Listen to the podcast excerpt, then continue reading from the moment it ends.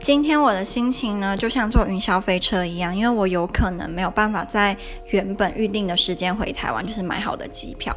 因为我们六月底都会有一个学年的口试，那这个口试非常的重要。结果这个口试的主考官居然是我到读到大二唯一一个让我认为他好像有点不喜欢我的老师。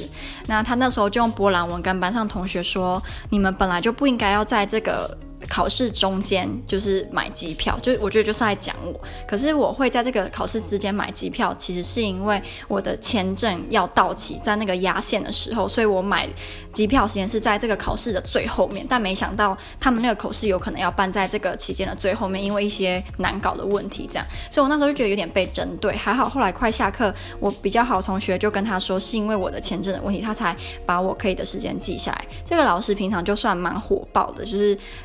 他还会跟班上同学有点吵政治议题，所以我有点怕他。